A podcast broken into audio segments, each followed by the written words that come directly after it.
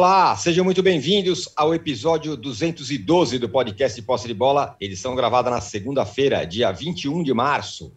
Eu sou Eduardo Tironi, já estou conectado com os meus amigos Arnaldo Ribeiro, Juca Kifuri e Mauro César Pereira. Estão definidas as quartas de final do Campeonato Paulista, hein?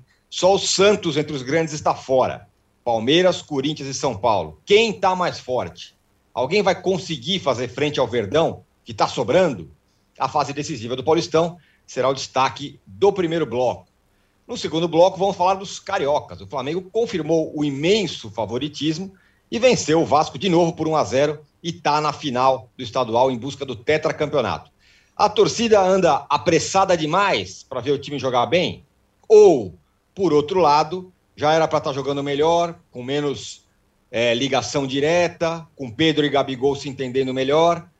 A outra semifinal acontece nessa segunda-feira entre Botafogo e Fluminense e tudo isso a gente vai falar, como eu falei, no segundo bloco. E no terceiro bloco, vamos falar de outros clássicos. O Grenal, 3 a 0 do Grêmio sobre o Inter no Beira-Rio. A sapatada do Barcelona sobre o Real Madrid, 4 a 0 A vitória do Boca sobre o River no Monumental de Nunes e também a derrota do PSG do Neymar. Um recado importante, você que assiste a gravação do podcast pelo YouTube, não deixe de se inscrever no, no canal do All Sport. E você que escuta o podcast na sua plataforma predileta, não deixe de seguir o Posse de Bola. Eu fiquei pensando o fim de semana inteiro para criar uma grande enquete e ela está aqui para quem está ah. acompanhando o nosso podcast ao vivo no YouTube. A pergunta é a seguinte: qual resultado foi o mais impactante? Inter 0, Grêmio 3, Mônaco 3, PSG 0 ou Real Madrid 0, Barcelona 4? Oh. Vote aí que a gente vai dar aí os, as parciais ao longo do nosso papo aqui. Participe também com a gente, é, mandando mensagem aí no nosso chat. Bom dia, boa tarde, boa noite a todos. Juca, o Palmeiras é o favorito, parece destacado no Campeonato Paulista. Mas então eu pergunto, quem que é a segunda força do Paulistão, pelo que se viu até agora? Bom, Boa tarde, bom dia, boa noite, âncora, companheiros, quem nos vê. O São Paulo. Embora o São Paulo tenha terminado em terceiro lugar, atrás do Corinthians, o São Paulo parece mais pronto do que o Corinthians para fazer um jogo mais equilibrado, eventualmente, se os dois cruzarem os bigodes, São Paulo e Palmeiras. O Corinthians, ontem, de novo, não jogou bem, suou para ganhar do lanterna do campeonato, que fez apenas três pontos em 12 jogos.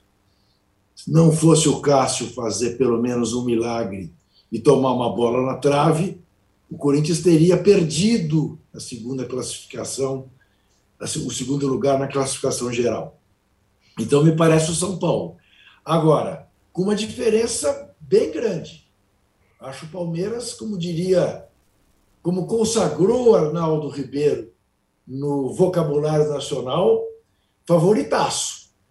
Claro, alguém dirá, sim, favoritaço. Foi até meu comentário hoje pela manhã na CBN, está no blog. O favoritismo no futebol é uma quimera.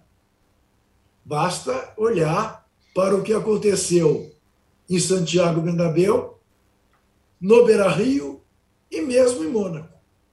Né? O PSG, absolutamente campeão francês, vai ser o título mais deprimente da história do PSG, toma de 3 a 0 do Mônaco.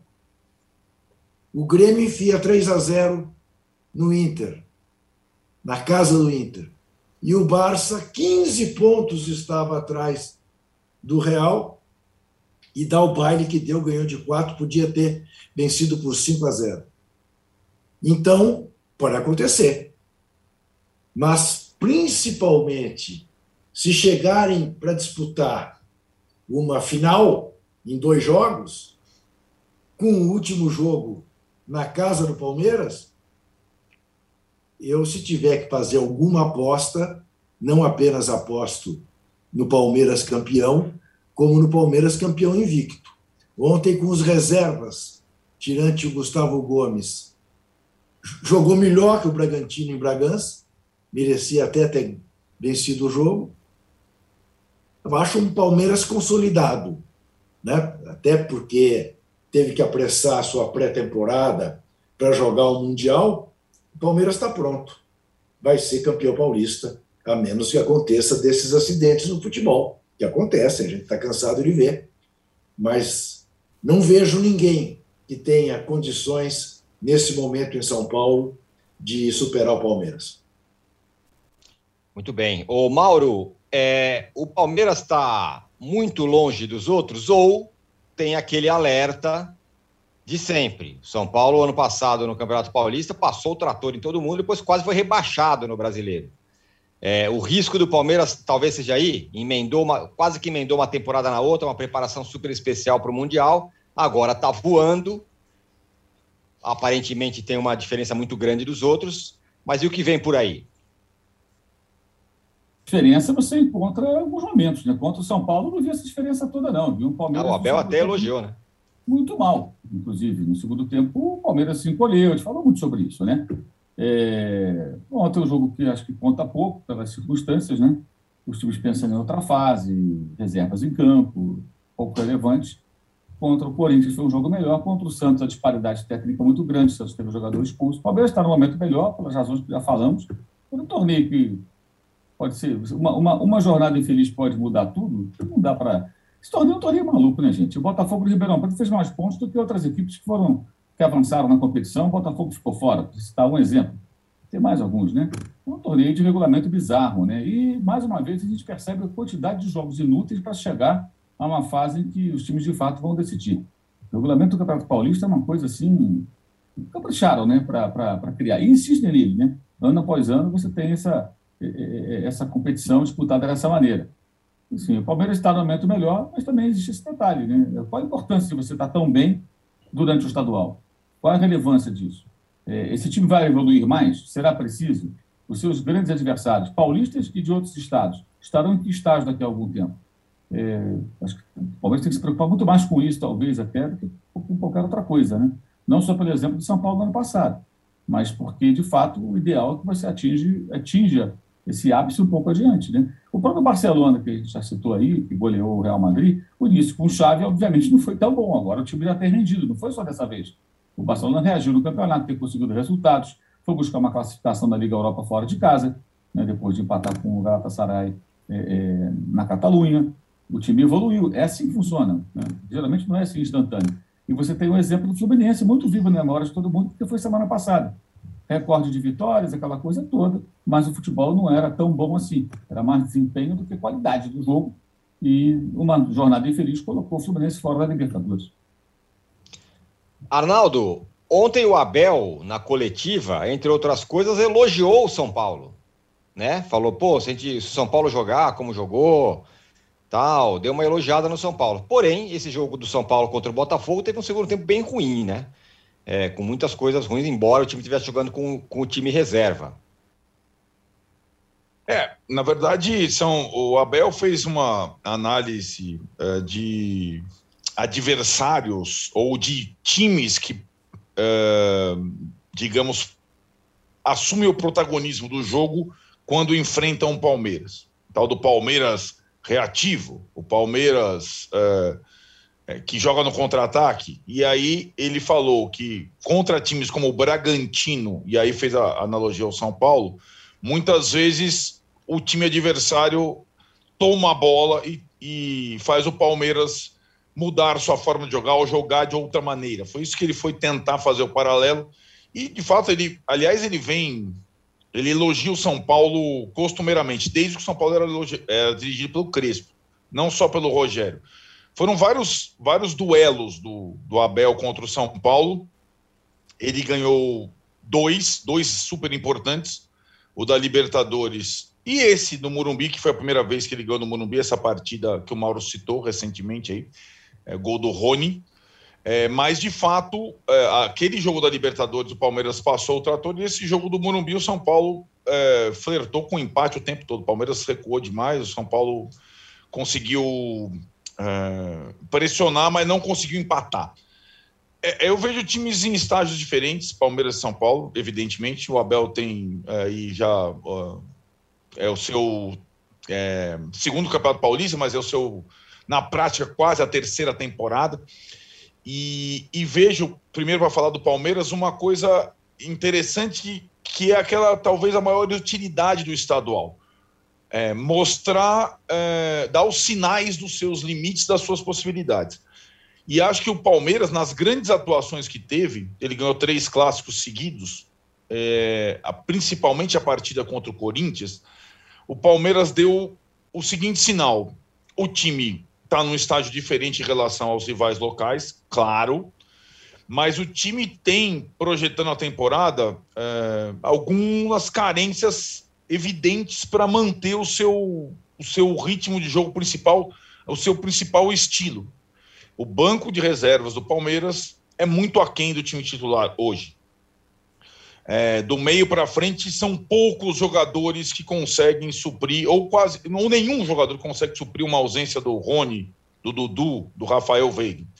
E isso para enfrentar durante a temporada inteira o Flamengo, o Atlético Mineiro, pode ser fatal. Eu acho que o Palmeiras ele pode ser campeão paulista, como disse o Juca, é favoritaço, é, mas para o resto da temporada, acho que o Palmeiras precisa se reforçar. Mesmo tendo feito partidas melhores do que o Atlético que o Flamengo nessa, nesse primeiro recorte de temporada. Para mim está claro isso. E acho que está claro também que o São Paulo, em relação ao ano passado, o elenco melhorou demais. E aí faz com que o São Paulo, você falou time reserva, talvez pelo goleiro reserva, né? o terceiro goleiro que jogou, o Thiago Couto, contra o Botafogo. Mas você não sabe qual é o time titular do São Paulo. E em relação ao time titular do São Paulo, que deve, por exemplo, jogar contra o São Bernardo numa, na, na eliminatória da, do Paulista, você vai provavelmente, Tirone, encontrar alguns jovens que nem eram considerados no início da temporada, enquanto reforços é, mais famosos, recém-contratados, vão ficar no banco de reservas. O São Paulo adquiriu aí uma nova forma de jogar, em que, claro, em qualquer time está assim, é, você pode remeter os jogos desse final de semana ou as surpresas tal, em que o aspecto físico conta demais. E isso também é, está assim encravado no jogo do Abel Ferreira no Palmeiras. O aspecto físico. O Palmeiras é um time jovem, é um time com uma saúde impressionante, com um apetite impressionante, e aí é meio que a antítese do Corinthians, por exemplo. O São Paulo está no meio termo. O São Paulo, embora tenha também veteranos no elenco, nem tantos quanto o Corinthians, o Rogério optou por fazer uma mescla clara em que o nome não vai ter prioridade. No Corinthians ainda não é assim. E acho o sinal para o Corinthians é esse: o Corinthians não vai conseguir jogar contra ninguém com sete jogadores acima de 30 anos. Talvez contra o Guarani ele consiga, assim como conseguiu contra a Ponte Preta. Só. Não vai conseguir jogar contra o São Paulo, não vai conseguir jogar contra o Palmeiras, não vai conseguir jogar contra o Flamengo, não vai conseguir jogar contra o Atlético porque o time não tem saúde suficiente para jogar. Vai ter que fazer uma mescla. O técnico recém chegou, teve quatro partidas. É, eu acho que o Corinthians passa, sim, as semifinais do campeonato, mas também está o sinal claro do estadual em relação ao elenco do Corinthians, que para mim foi formado muito no, na emoção, na grife, no nome e pouco na razão. Vai lembrar aí matéria do, do Perrone no UOL, nosso colega do UOL, que o Paulinho, que seria pago pela empresa patrocinadora do Corinthians, a empresa já atrasou um pagamento. Além da questão financeira, difícil para formar um time desse, tem a questão da prática do campo. De você juntar no mesmo time Cássio, Fagner, Gil, Fábio Santos, Paulinho, Juliano, Renato Augusto, eh, Roger Guedes eh, e William, não dá. É, é, muito legal no papel, mas na prática não dá. Então, para mim, está claro aí os sinais para os três grandes, que, de novo, é, vão, vão provavelmente protagonizar as finais do campeonato. O Bragantino é legal, tem um projeto legal, o time é interessante, mas não me parece. É, e me decepcionou o Bragantino. Não na partida contra o Palmeiras, mas nessa fase de classificação. O Bragantino tinha time entrosamento e elenco suficientes para ter, por exemplo, a segunda melhor campanha para fazer um, né, para estar tá com vantagens nessa fase e foi o quarto classificado. É, como disse o Mauro, não surpreendeu nada na classificação geral essa primeira etapa do Paulista, nem a eliminação do Santos mais uma vez. É, é eu queria falar esse, esse, tem, esse tema para o Juca, da história do Corinthians. Estamos falando que precisa de tempo e tudo mais, só que as semifinais, as quartas de finais estão aí. E daqui a pouco a semifinal e tudo mais. O Corinthians tem duas frentes problemáticas, né, Juca? Essa de acertar o time dentro de campo, com um monte de grife, jogadores com mais de 30 anos. E quando o Vitor Pereira chegou, foi uma super festa, né? O cara é bom, o cara vai acertar, já jogou bem contra o São Paulo e tudo mais. E agora essa outra história fora de campo. Atrasou o pagamento do Paulinho. Pois é, diz, diz o Corinthians que não atrasou, né? Que o Corinthians está honrando. Isso, isso, né? Que o, exato, é, não atrasou. O Corinthians, desculpa, o Corinthians tem razão. supriu o patrocinador, né? Não isso, atrasou é, para o Paulinho. Sobre, sobre, sobre o patrocinador, primeiro tem uma questão é, ideológica, vamos dizer assim. O clube da democracia corintiana dos anos 80 foi buscar um patrocinador que é um dos maiores produtores de veneno, de agrotóxico do mundo ou do Brasil. É, alguém dirá que dinheiro não tem cor nem cheiro. Para mim, tem. É, é um dinheiro que o Corinthians, com sua história política, deveria dizer não. Mas pior, o dono da empresa não é exatamente alguém de quem se fala muito bem no mercado. E parece que não demorou muito para ver que os compromissos dele são muito mais marketológicos do que para serem cumpridos. Porque o Paulinho chegou lá de caminhão, de trator, sei lá o quê, né? e o patrocinador não está honrando o salário do Paulinho. Que belo problema. Mas é aquilo, diga-se de passagem, que o treinador do Palmeiras, o português Abel Ferreira, na entrevista coletiva anterior a essa da partida contra o Bragantino, chamou atenção. Ao falar não apenas do calendário, ao falar não apenas da necessidade de punir torcedores violentos que agridam jogadores, falou do fair play financeiro. Era óbvio, era óbvio sobre quem ele estava falando, pelo menos no ambiente paulista. O Corinthians está, obviamente, fazendo o chamado doping financeiro, porque não tem dinheiro para fazer as contratações que fez. Isso, mais cedo ou mais tarde, explode. A boa notícia para o corintiano é que começa a haver uma compreensão da necessidade do Corinthians pensar na SAF, nos bastidores do Parque São Jorge. Embora oficialmente a posição do clube seja contra a SAF, porque o Corinthians não precisa e o Corinthians não pode ter donos, há uma ideia de que a SAF do Corinthians seja feita por abertura de capital na Bolsa de Valores, de maneira tal a permitir que o torcedor se torne sócio da sociedade anônima e o Corinthians mantenha a maioria das ações para a gestão. Mas, enfim, ou o Corinthians acha uma engenharia financeira inovadora, ou o Corinthians vai viver nessa situação de más notícias semanais no que diz respeito às suas dívidas, que são impagáveis. E que não vai ter nenhum patrocinador que vá cair do céu e vá resolver o problema. É, essa semana, além do, do, Corinthians, o São Paulo também anunciou lá o déficit de 100 milhões. E aí o Casares falou: não, não, melhoramos, porque o ano passado foi 130, agora é 100 milhões e uhum. tal, que recusou algumas vendas aí de jogadores da base para o ganho financeiro, mas o fato também é que o São Paulo, com um déficit bacana e grande.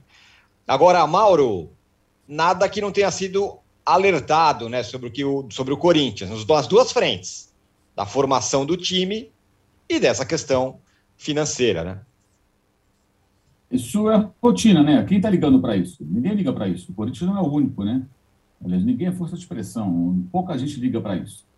O importante é montar o time, Agora também a SAF é vista como solução para tudo, embora a gente saiba que, obviamente, como qualquer empresa, você pode ter uma boa ou uma má administração, isso no futebol também, obviamente, pode acontecer, mas é, é, o, vir a SAF parece que tudo está resolvido. Né? O próprio episódio dessa semana do Cruzeiro mostra que as coisas são mais complicadas do que inicialmente elas parecem ser.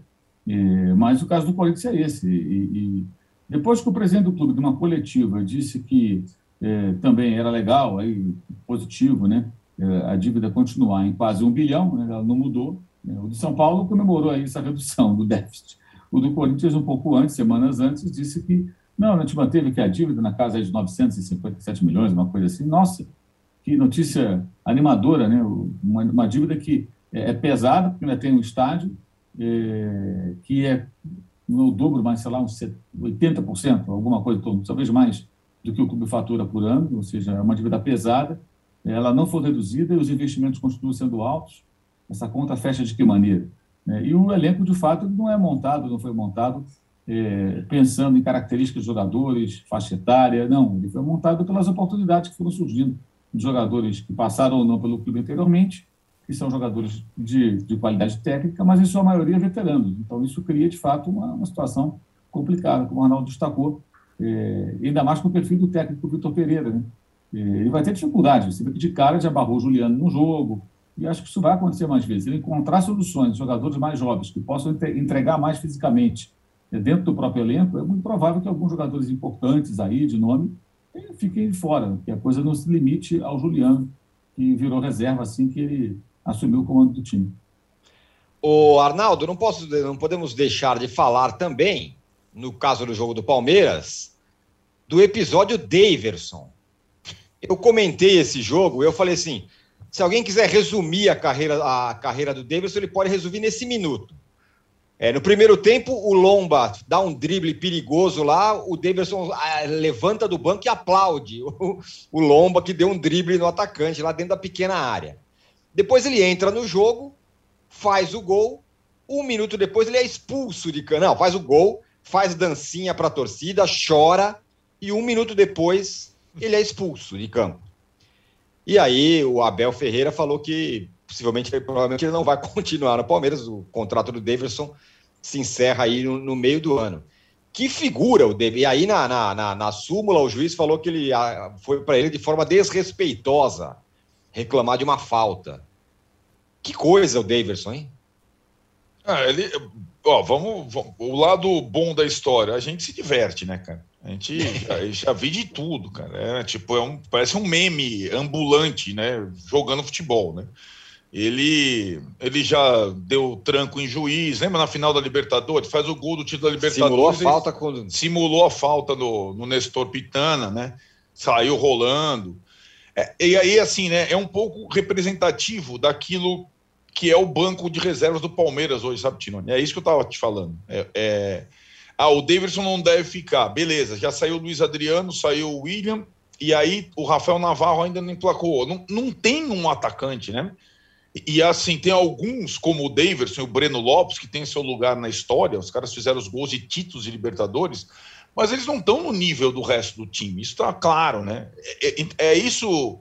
Eu acho que o Palmeiras tem que trabalhar é, e aí, sem fazer loucuras, sem ser a dívida de um bilhão do Corinthians, sem ser o déficit de 100 milhões do São Paulo, o Palmeiras tem condição, e aí é uma outra questão.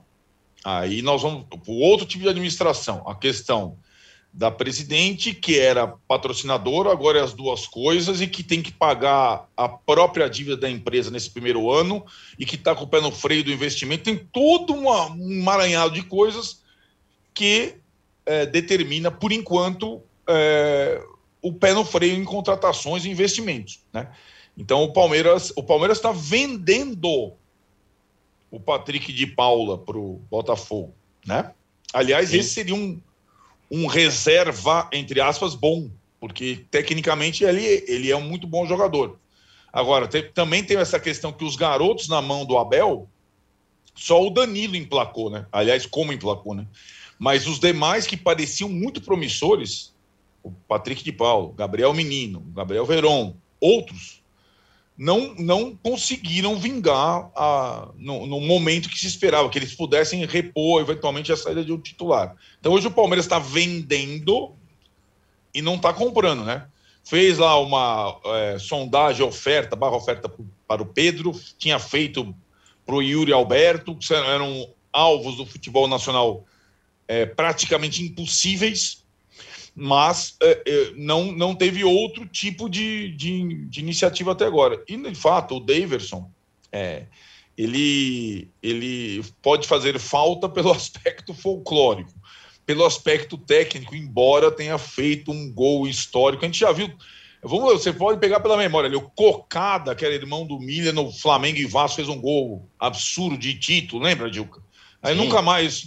Gols, assim, o, o, mesmo o Adriano Gabiru fez um gol de mundial pelo Internacional, espetacular. Mas não era jogador para ser. Não vai ser titular do Internacional, assim como o Cocada não vai ser titular do Vasco.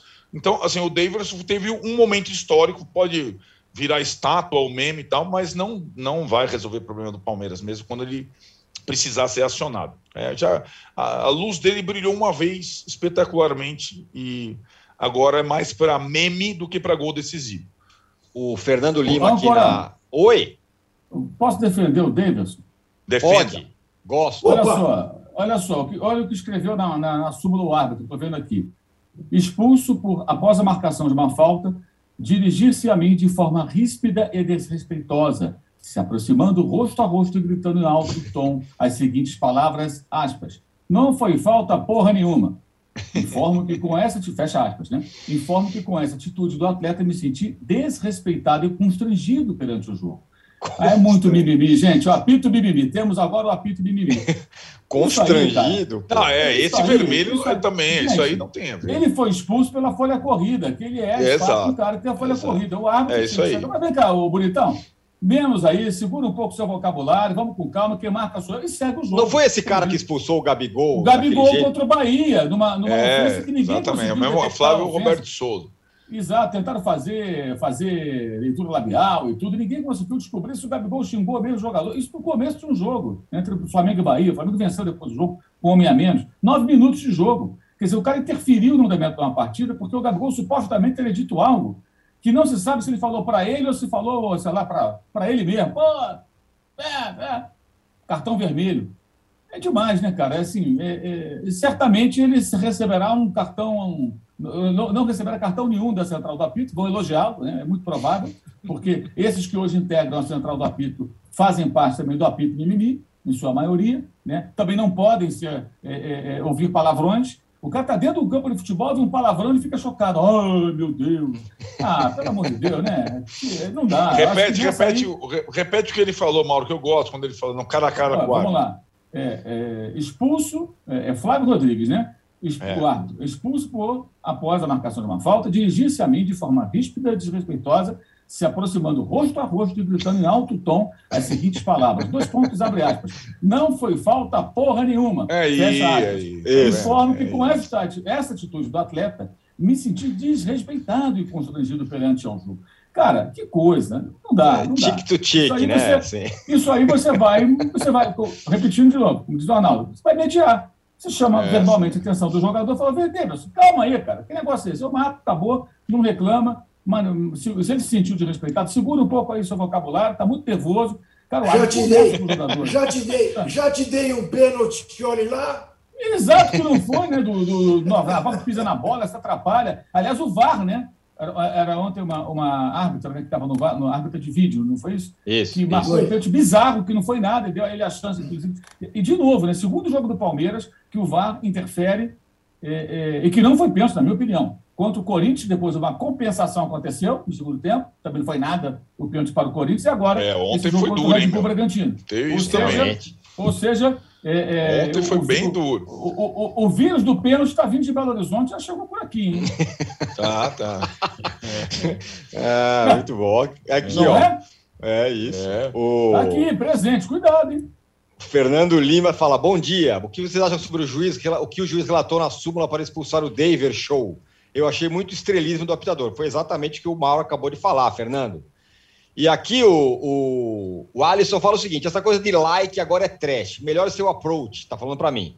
seguindo o belo insight do mestre Juca. Seja cool e mande aí o seu positivo.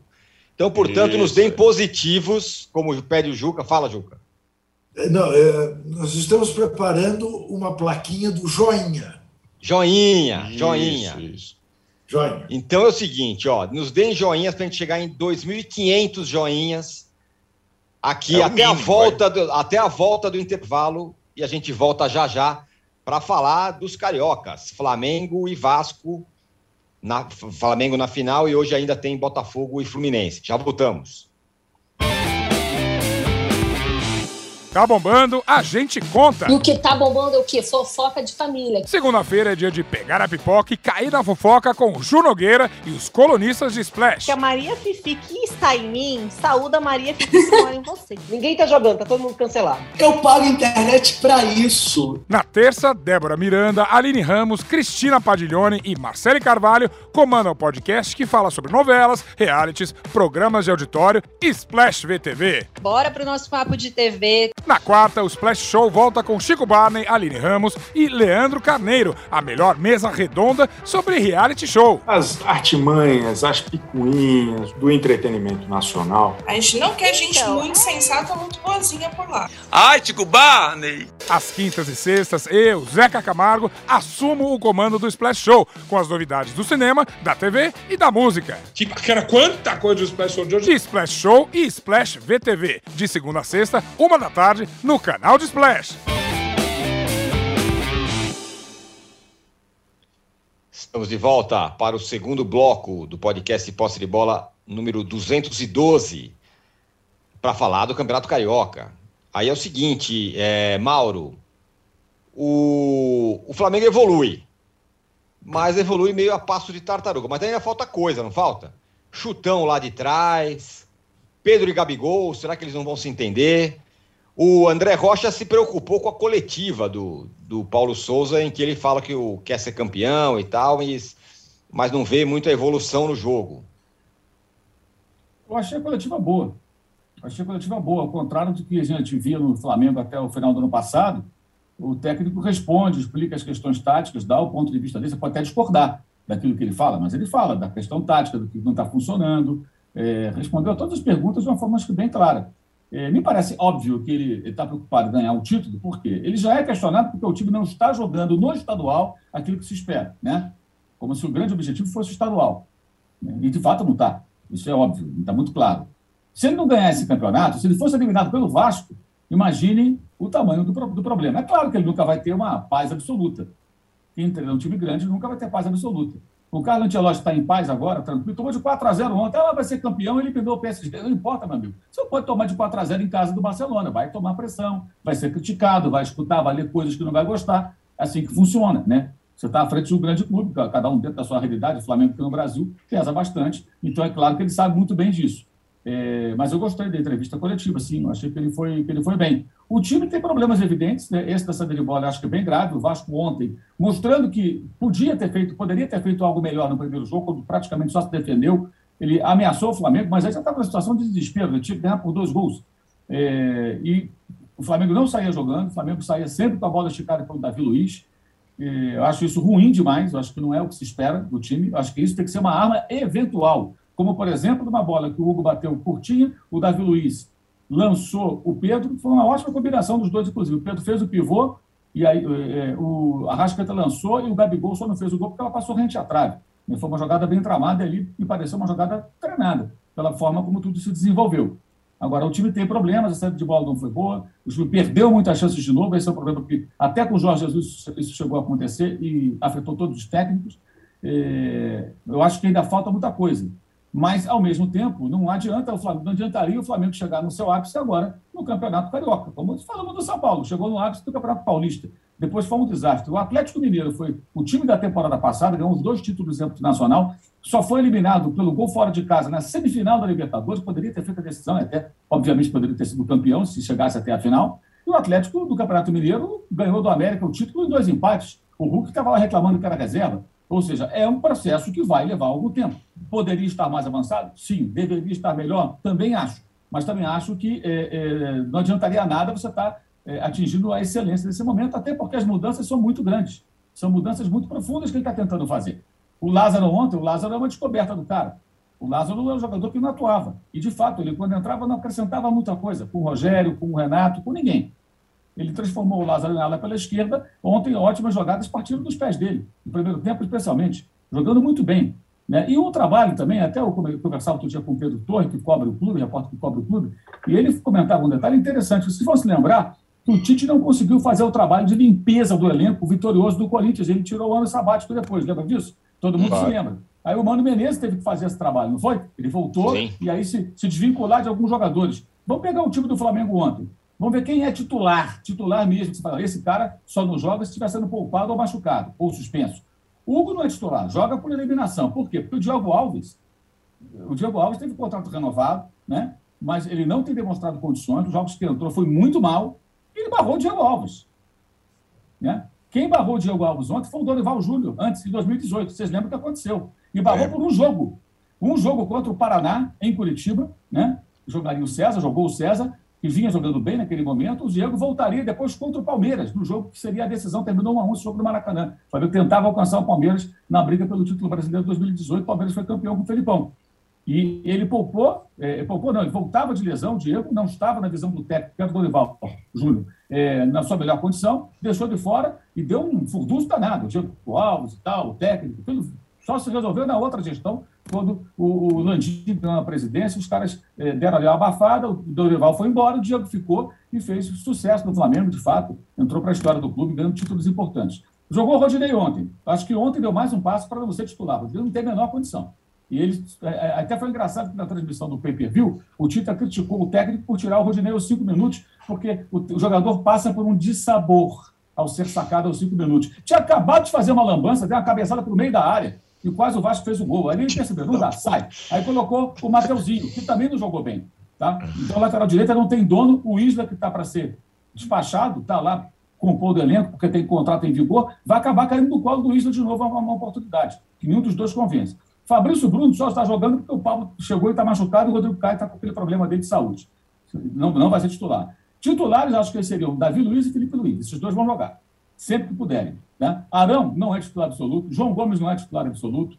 Arrascaeta, esse é titular absoluto. Lázaro ainda não é, talvez até venha a ser, se repetir atuações como a de ontem. O Gabigol, esse é intocável. Né? E o Pedro não é titular. Como não é titular o Gustavo Henrique, o Léo Pereira, o Renê não joga quase. Vocês vão lembrar, a torcida reclamou também que o Renê já deu o que tinha que dar no Flamengo não está mais no nível. Né? O Andrés na titular, Thiago Maia na titular, o Diego Ribas teve oportunidade no começo, não está mais entrando no time. Everton Ribeiro jogou bem contra o Bangu, não jogou bem contra o Vasco, banquinho ontem, entrou no final. E o Gabigol saiu dos dois últimos jogos, aí, faltando 10 minutos. Marinho não se firmou ainda, teve uma chance ontem, não aproveitou bem, até acho compreensível, tentou ali finalizar e tal, precisa de um gol, né? E o Vitinho entrou muito bem.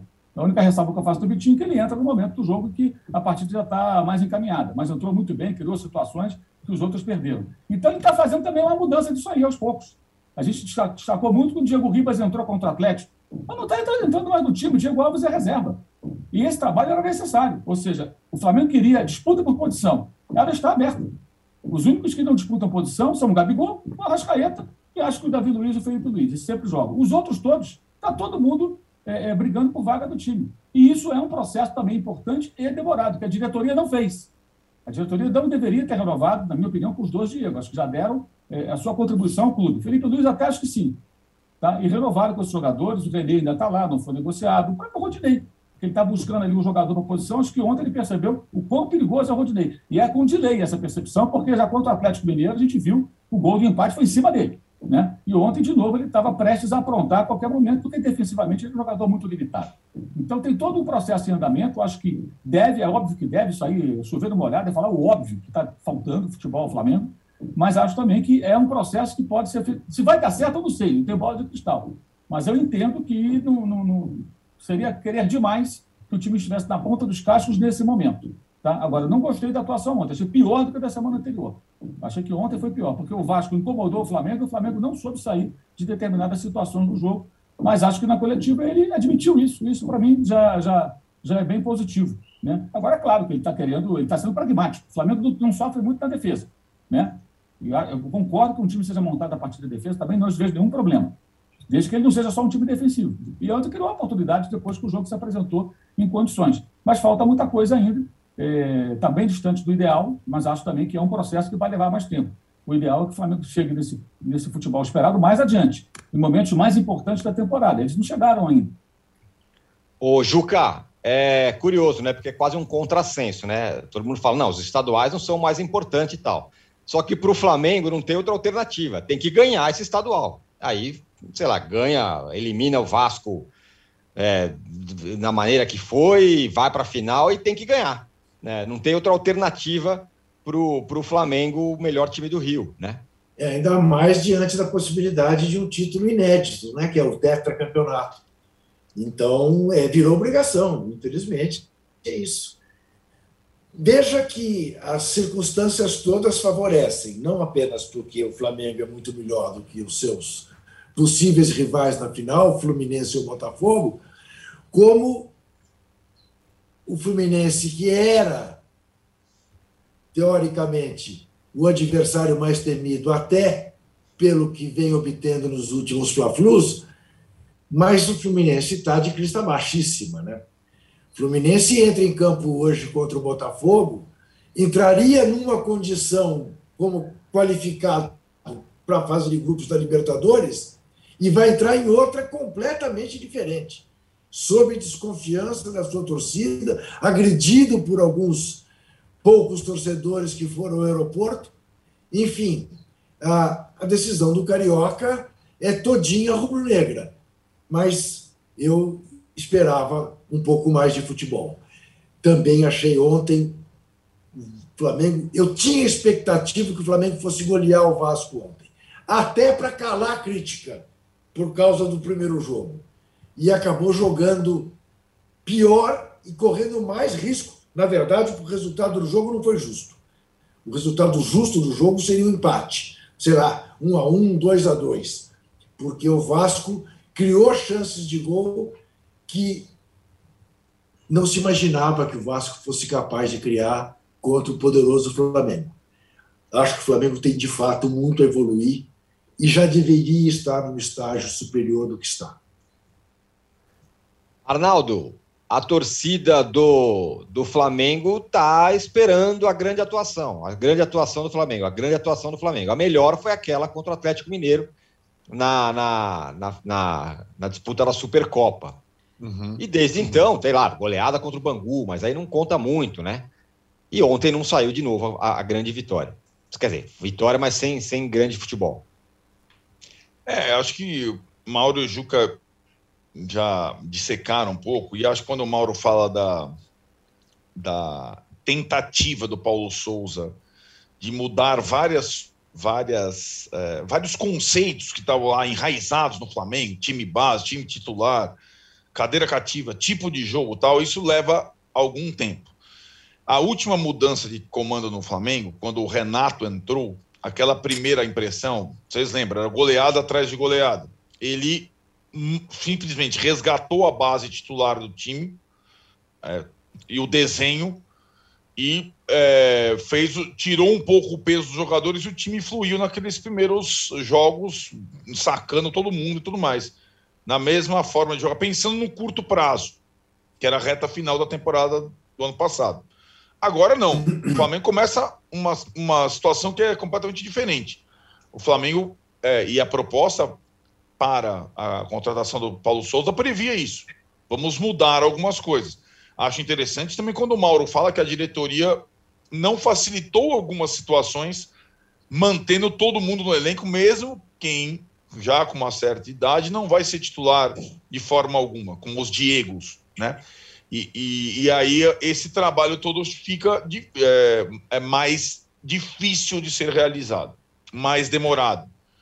E, e de fato, é, acho que é consenso aqui nosso que o Flamengo, a gente esperava mais do Flamengo a essa altura, até porque teve um tempo de preparação antes do time propriamente entrar em campo, fardado e tudo mais. Teve pré-temporada, teve jogo treino tal, e de fato, você disse, né, passos de tartaruga, né, Tirone? Tipo, é um pouquinho, sendo que em alguns jogos, talvez nesses confrontos com o Vasco, foi a vez que o Flamengo tenha jogado pior, entre aspas, ou que o Vasco tenha ameaçado um pouco mais. Né? E, e aí chama atenção algumas situações é, aí vou pegar individuais.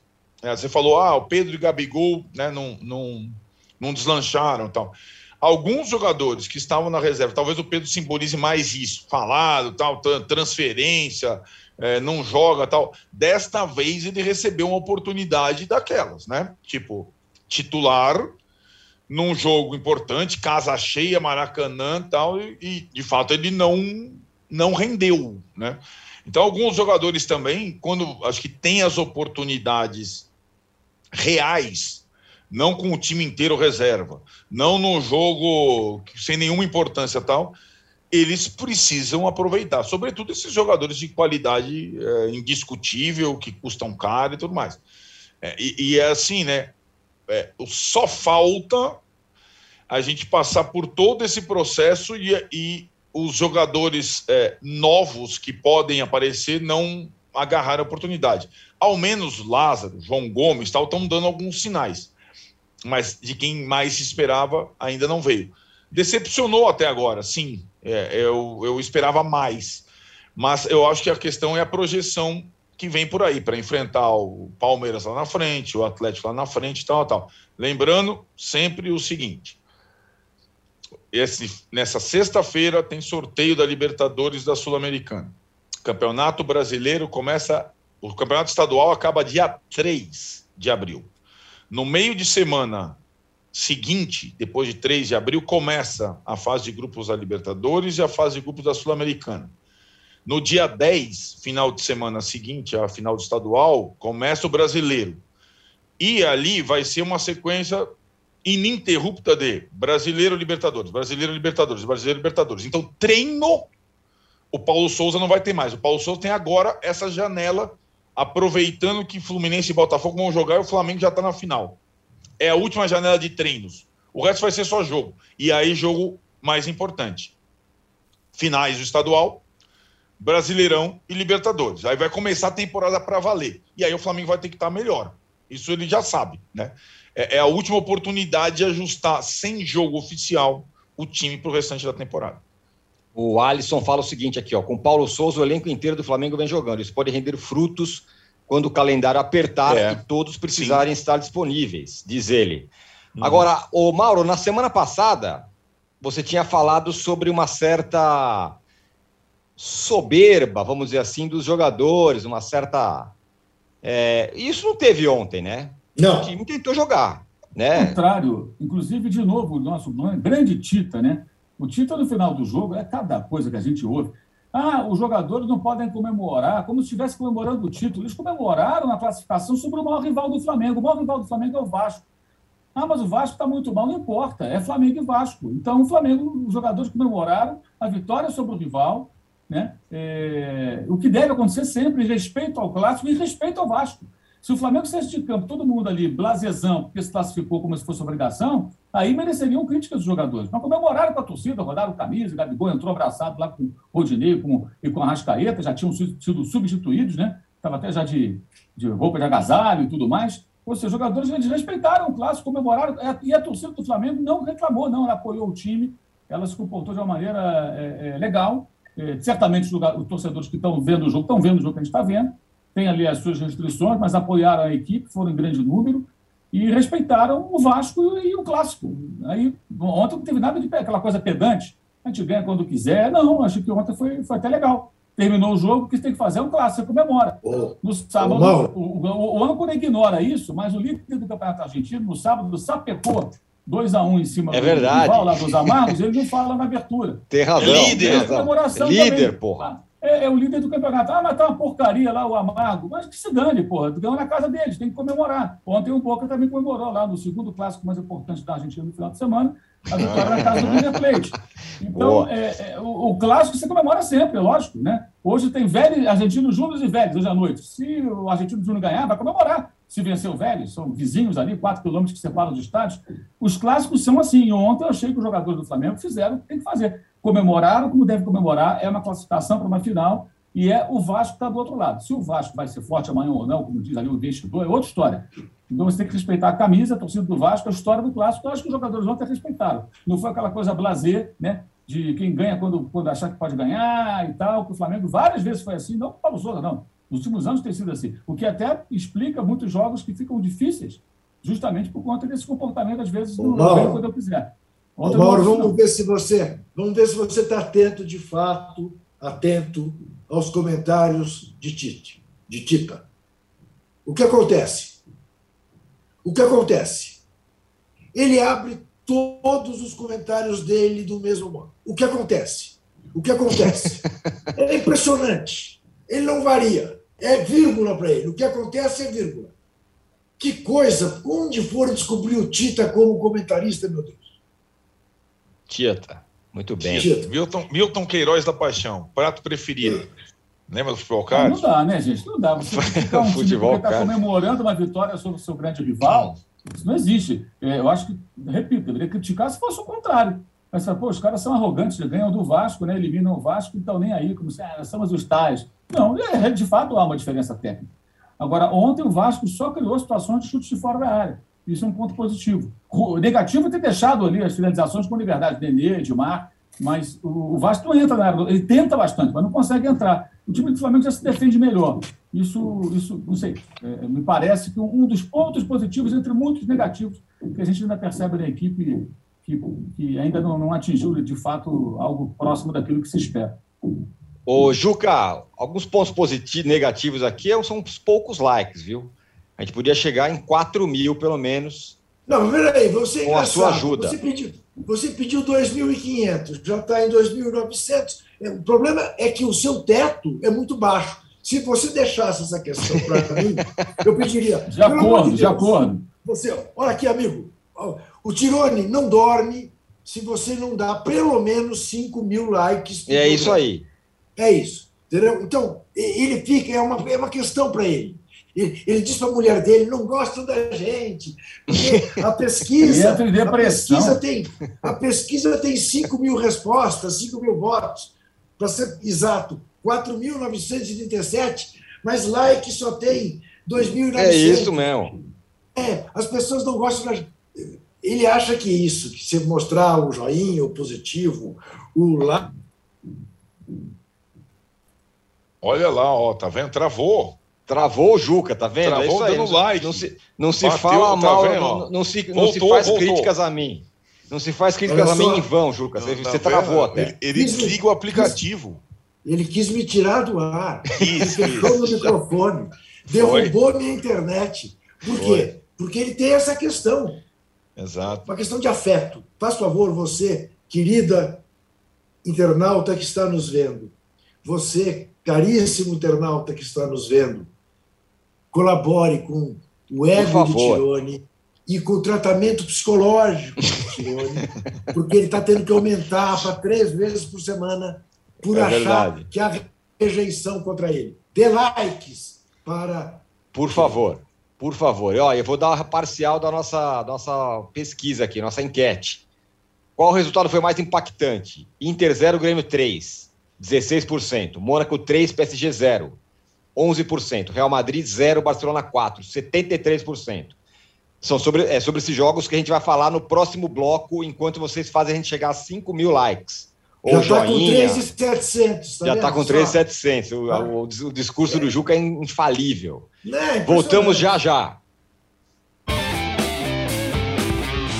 Eu e meu querido amigo Juca Kifuri vamos estar mais uma vez juntos em nova empreitada. Todas as terças-feiras, às três horas da tarde, José Trajano e eu estaremos aqui para discutir os fatos da semana. Já estivemos juntos no Cartão Verde, lá na Cultura, lá atrás, no Linha de Passe, também há algum tempo atrás, mas agora vamos estar no Cartão Vermelho e aqui no UOL. E com uma novidade, não vamos falar só de esporte temos liberdade completa para falar de música, de literatura, de política, do dia a dia, dos acontecimentos. E para darmos cartão vermelho, direto, sem amarelo, para todos os deslizes. Para quem sair fora da linha, segundo o nosso ponto de vista.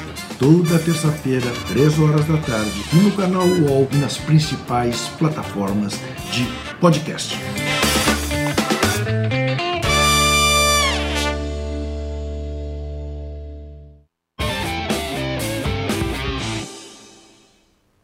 E nós chegando aqui a 4 mil likes já. Vamos chegar em 5 mil. Discurso do Juca espetacular sobre isso. Bom, teve clássico no mundo inteiro aí nesse fim de semana. E eu começo perguntando para o Juca sobre Real e Barcelona. Que sapatada, 4 a 0 hum. O Real acaba de eliminar o PSG, estado de graça tal, toma um pau desse em casa, Juca.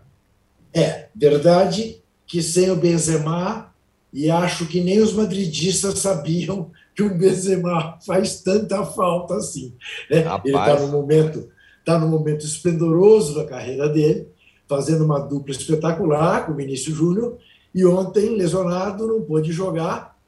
Mas isso não justifica, porque não foi apenas uma goleada. Foi porque, veja, o Grêmio, por exemplo, enfiou 3 a 0 no Inter e ficou, sei lá, 35% do tempo com a bola. Né? Ele, o Roger Machado montou um esquema para deixar o Inter jogar e para estocar o Inter e jogar no erro do Inter. O Inter errou, tomou três. O Barcelona chegou, teve momentos ontem, deu um baile, deu um baile no, no Real Madrid, como o Barcelona do Ronaldinho Gaúcho um dia foi capaz de dar um baile lá no Santiago Bernabéu a ponto do estádio levantar e bater palma, como o Barcelona do Pepe Guardiola algumas vezes bailou em Santiago Bernabéu. Esse Barcelona do Xabi Hernandes foi capaz de fazer isso ontem no segundo tempo. O que mais me impressionou no jogo, Tironi, foi o começo do segundo tempo do Barcelona.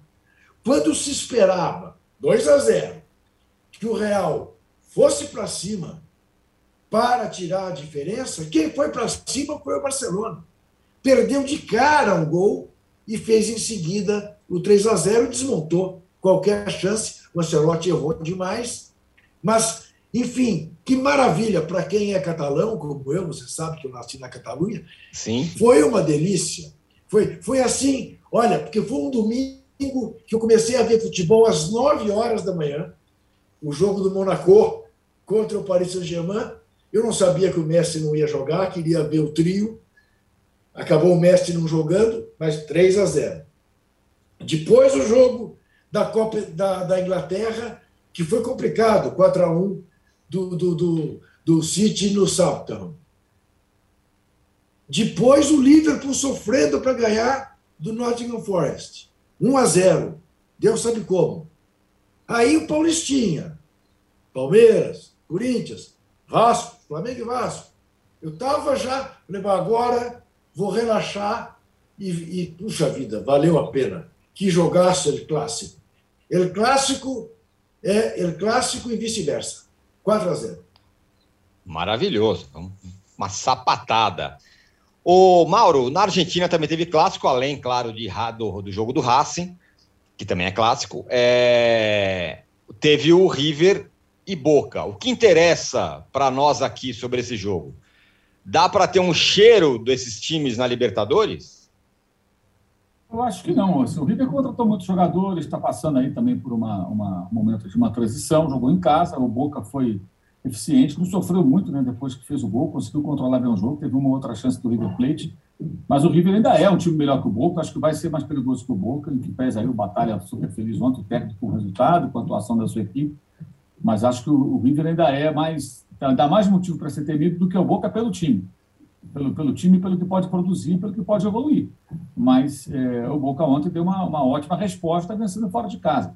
Mas também ah, é um começo de temporada, um começo de campeonato, é, é, é a Liga, né, a Copa da Liga que está sendo disputada nesse momento. Então, até a Libertadores, nós chegarmos em momentos, por exemplo, primeira fase aí, fase de grupos, até chegar no mata-mata, muita coisa vai acontecer, né? Então, eu não usaria esse jogo como referência para aquilo que a gente vai encontrar mais adiante, quando times brasileiros eventualmente enfrentarem esses dois adversários na Libertadores em confrontos eliminatórios. Na fase de grupo, você pode enfrentar o Boca e o River e se classificar junto, né? Os dois podem avançar. O Fluminense jogou né, com o River Plate na mesma chave, os dois avançaram. Então, não quer dizer muita coisa. É, mas ontem acho que foi uma boa resposta que o River deu, porque evidentemente o, o Boca deu, aliás, o River aparecia como, como mais destaque, não só por jogar em casa, mas pela manutenção do Galhardo, de uma base ali que ainda resistia e de, da chegada de novos jogadores. Né? que jogou no estádio lá notado, Nunes, e mesmo assim o Boca venceu de novo. É o clássico, né?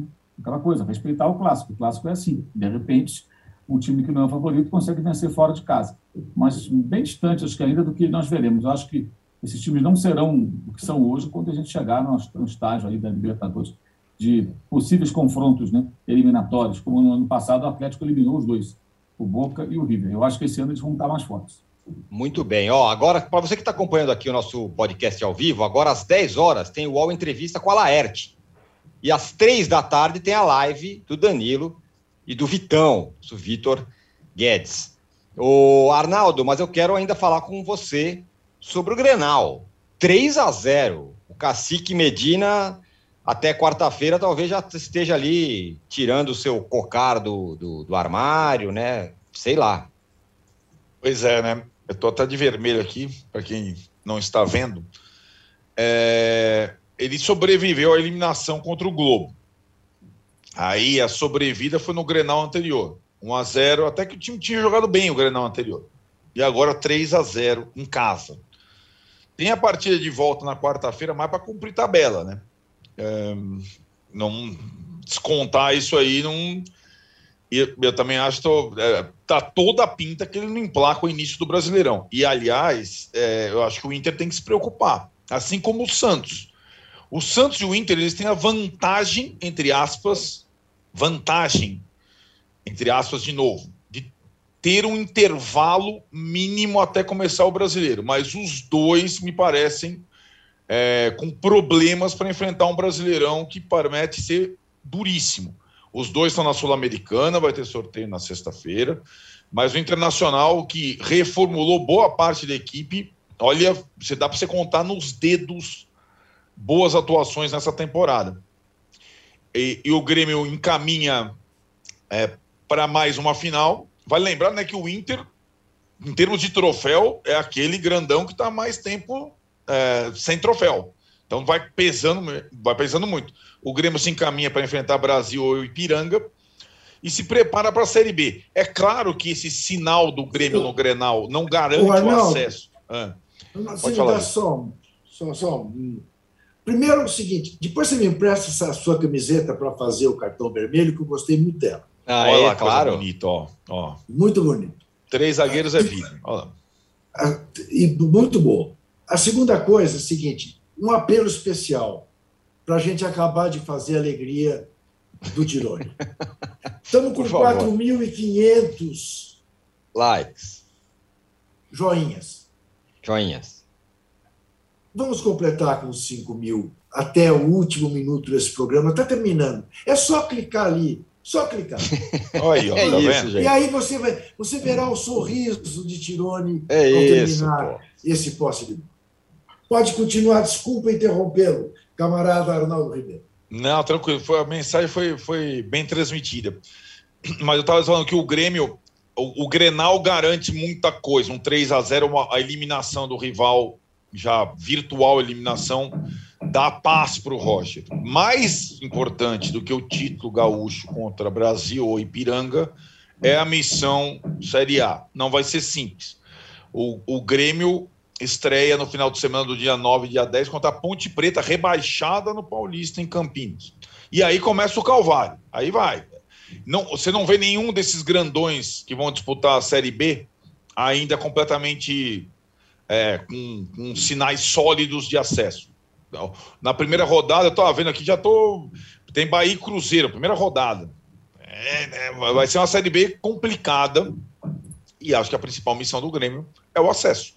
Bahia, Bahia, Bahia que foi eliminado da Copa do Nordeste, né? Então, exato. Tá feia a crise lá, né? Pois tá é, pois é. Tem, tá, tá, ninguém tá muito bem, né? É, Vasco, Grêmio, Bahia, Cruzeiro. O Cruzeiro vai disputar as finais do Mineiro.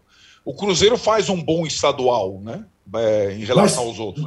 Mas atrás do Atlético, né? Atrás. Acabou, acabou perdendo o segundo lugar, né? Isso. Então tem essa, essa questão toda aí, e, mas o, o Grenal ele tem peso, assim como o Barcelona e Real Madrid, assim como Boca e River, Boca com 30% de posse de bola tal, ele tem peso é, 10 e garante paz para quem ganha. Isso é discutível. O Grêmio, se eu não me engano, também está em busca do tetracampeonato. Então, É isso? o Inter não ganha nem estadual, né? É, essa é a situação. O- Não é que o Inter não ganha o brasileiro desde 79, também não tem vencido estaduais. Isso pesa. Muito bem, ó, já estamos aqui. Vou falar o resultado da enquete enquanto vocês têm mais alguns segundos para a gente chegar em 5 mil likes, conforme o pedido do Juca. Qual resultado foi mais impactante? Inter 0, Grêmio 3, 17%. Mônaco 3, PSG 0, 11%. Real Madrid 0, Barcelona 4, 73%. Eu acho que o, com uma- um ato de uma, uma jogada de marketing, o Neymar poderia jogar o Brasileirão em algum time da- da- do Brasil, até a Copa do Mundo. Que tal? Para ele seria ótimo. Não é? Vai lá, joga no Santos. Eu vou Não, ajudar no o Santos Santos. não. né? Ué, por No quê? Santos não, porque. Não, porque vai vai ser brigar lá embaixo, ele. Né? Eu acho que aí teria que jogar num dos três grandões. Num dos que podem ser campeões. Ó, Ah, não, mas eu tava pensando mais no- na imagem do Neymar. ele não é palmeirense de infância? É. Ele é palmeirense Olha. de infância. Ó, Tá vendo? Bom, ó, tô, tô aqui enrolando, mas não conseguimos chegar. Vamos com 4.900. Qua- qua- Ah, 4.000, vai, até lá vai. Até 4.900. Mas agora precisa acabar. Os caras do UOL já estão aqui no meu ouvido. Uma hora 10 e tal. 7, já. você vai, ser, você vai ser multado. Eu É. vou ser multado, eu vou ser multado. Não, Olha. Fala. Pode encerrar. Tá bom, vai. Estamos aqui com mais de 10 mil 4.900 tá bom, pessoas ao vivo, pô. É, Bastava mais um pouquinho de like, a gente chegava em 5 mil para fechar com chavicíssima de ouro. É. Aqui, ó. Mas as, Mas não pessoas, te, as pessoas te rejeitam mesmo. É, Não, mentira, muito pelo terapeuta. contrário. Cinco... Não, não, Galera- não a, é a pessoa- a galera tá falando para eu tomar cuidado, que você está, que você está tomando Não, controle do vestiário. Esse seu É. cabelinho aí, como é que falava o neto dele? Seu cabelo o quê? De boneco. Ah, não pode, aí não pode, aí não pode. Aí é Chegamos em 5 mil. mil. Pronto, 5 mil. 5 mil. 5 Aí. mil. Aê, rapaziada. Aí. Valeu. Que palhaçada, valeu, valeu. meu Deus Aí do céu. sim. Na Valeu, barra. Juca. Tchau. Valeu, amanhã. Arnaldo. Até Valeu. Mauro. Valeu, Paulo, Rubens e todo mundo. E os 5 mil likes. E 100 já. 5.100. É, A gente é. está de volta sexta-feira. Likes. Valeu. Tchau. Você pode ouvir este e outros programas do UOL em uol.com.br podcasts. Posse de bola tem pauta e edição de Arnaldo Ribeiro e Eduardo Tironi. Produção de Rubens Lisboa. Operação de ao vivo de Fernando Moretti e Paulo Camilo. Coordenação de Fabrício Venâncio e Juliana Carpanês. Os gerentes de conteúdo são Antônio Morei e Vinícius Mesquita. E o diretor de conteúdo é Murilo Garavello.